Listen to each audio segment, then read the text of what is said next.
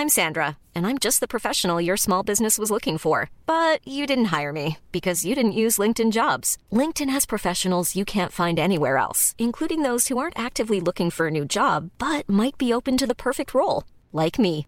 In a given month, over 70% of LinkedIn users don't visit other leading job sites. So if you're not looking on LinkedIn, you'll miss out on great candidates like Sandra. Start hiring professionals like a professional. Post your free job on linkedin.com/people today.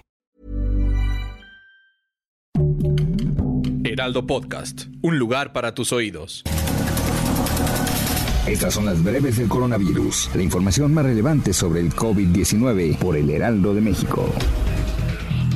De acuerdo con datos de la Secretaría de Salud, este jueves 15 de julio, México reporta 12.821 casos nuevos de COVID-19. Esta cifra supera otra vez los registros del día anterior y se encuentra en niveles del segundo pico de la pandemia en febrero pasado. Con esta cifra se acumulan 2.629.648 casos confirmados de coronavirus. Además, el país llega a 235.740 muertes confirmadas por coronavirus, 233 más que el día anterior. A nivel internacional, el conteo de la Universidad Johns Hopkins de Estados Unidos reporta más de 188.684.000 contagios del nuevo coronavirus y se ha alcanzado la cifra de más de 4.061.000 muertes. El presidente Andrés Manuel López Obrador anunció que habrá en la mañanera pediatras y especialistas para orientar a los padres sobre salud y contagios de COVID-19, donde recordó que no será una apertura de las aulas a la fuerza, pero sí consideró que es tiempo de volver a los planteles educativos. Expertos detectaron en México varios casos de COVID-19 derivados de una variante identificada inicialmente en Colombia. Con 52 casos, la Ciudad de México es el territorio del país en el que se ha identificado más la presencia de la variante colombiana. Este jueves, México superó las 70 millones de dosis de vacunas contra el COVID-19, informó el secretario de Relaciones Exteriores Marcelo Ebrard. Por la madrugada arribaron al Aeropuerto Internacional de la Ciudad de México 300.000 dosis de la vacuna rusa Sputnik para completar los esquemas de vacunación de dos dosis.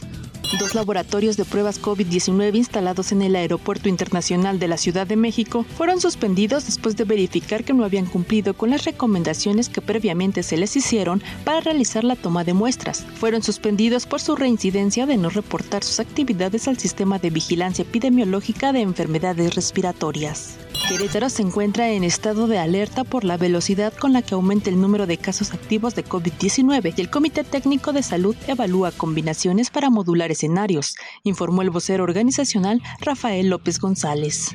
La Secretaría de Salud en Sinaloa informó que el 80% de los pacientes con COVID-19 que están hospitalizados no han sido vacunados y se trata de la población más joven. Tokio reportó este jueves 1.308 nuevos casos de coronavirus, su peor dato de los últimos seis meses mientras aumenta el temor a un posible incremento drástico que colapse los hospitales durante los Juegos Olímpicos que arrancan en ocho días. Se registraron casi 3 millones de casos nuevos de coronavirus en el mundo la semana pasada, un aumento de 10% que fue acompañado por un incremento de 3% de los decesos, informó la Organización Mundial de la Salud. La OMS pidió hoy a los países miembros que sean extremadamente cautos y no se vean tentados a comenzar a administrar terceras dosis de refuerzo de vacunas anti-COVID, algo que en su opinión no ayudará a equilibrar el reparto global de dosis.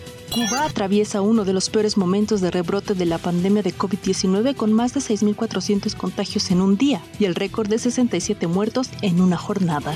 Para más información sobre el coronavirus, visita nuestra página web www.heraldodemexico.com.mx y consulta el micrositio con la cobertura especial.